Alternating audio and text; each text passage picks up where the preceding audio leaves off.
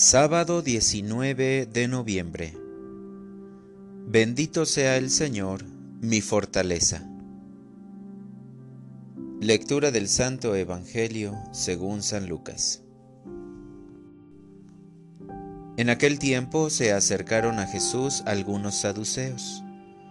Como los saduceos niegan la resurrección de los muertos, le preguntaron, Maestro, Moisés nos dejó escrito que si alguno tiene un hermano casado que muere sin haber tenido hijos, se case con la viuda para dar descendencia a su hermano. Hubo una vez siete hermanos, el mayor de los cuales se casó y murió sin dejar hijos. El segundo, el tercero y los demás hasta el séptimo tomaron por esposa a la viuda y todos murieron sin dejar sucesión. Por fin murió también la viuda. Ahora bien, cuando llegue la resurrección, ¿de cuál de ellos será esposa la mujer? Pues los siete estuvieron casados con ella. Jesús les dijo, En esta vida hombres y mujeres se casan, pero en la vida futura, los que sean juzgados dignos de ella y de la resurrección de los muertos, no se casarán ni podrán ya morir, porque serán como los ángeles e hijos de Dios, pues Él los habrá resucitado.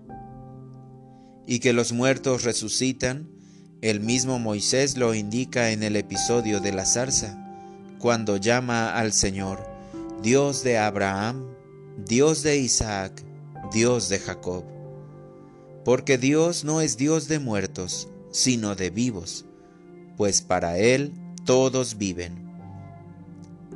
Entonces unos escribas le dijeron, Maestro, has hablado bien.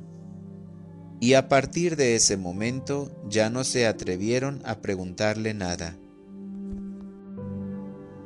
Palabra del Señor.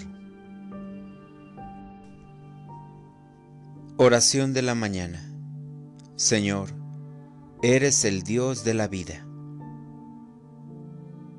Amadísimo Maestro, mi corazón rebosa de alegría porque me demuestras tu amor a través del cariño de muchas personas. Qué grande eres, Señor. Adoro tu profunda sensibilidad, tu ternura y tu bondad. Te agradezco el don de la salud espiritual y corporal.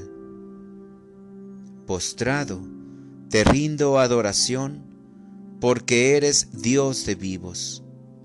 Eres el Dios de Abraham, de Isaac, de Jacob. Eres el Dios del amor, fiel a la alianza que hiciste no con una persona, sino con tu pueblo, con la iglesia.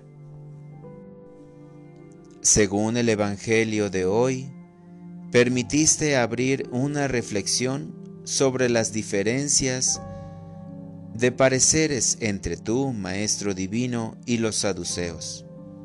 Y ahora me pregunto, ¿estos últimos dónde tendrían puesta su mirada?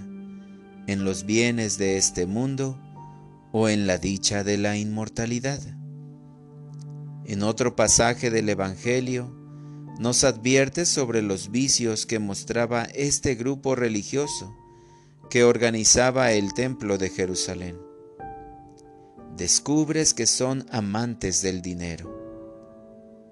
Te pido, Señor, me concedas siempre buscar los bienes de arriba, para no esclavizarme a los de aquí abajo. Para orientar mi vida.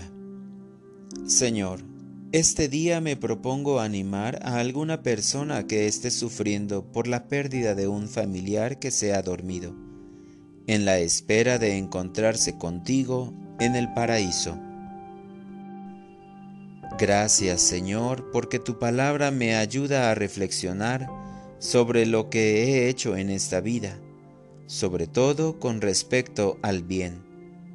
La vida es corta no debo malgastarla ni perder el tiempo, más bien que me sirva para asegurar la vida eterna. Amén.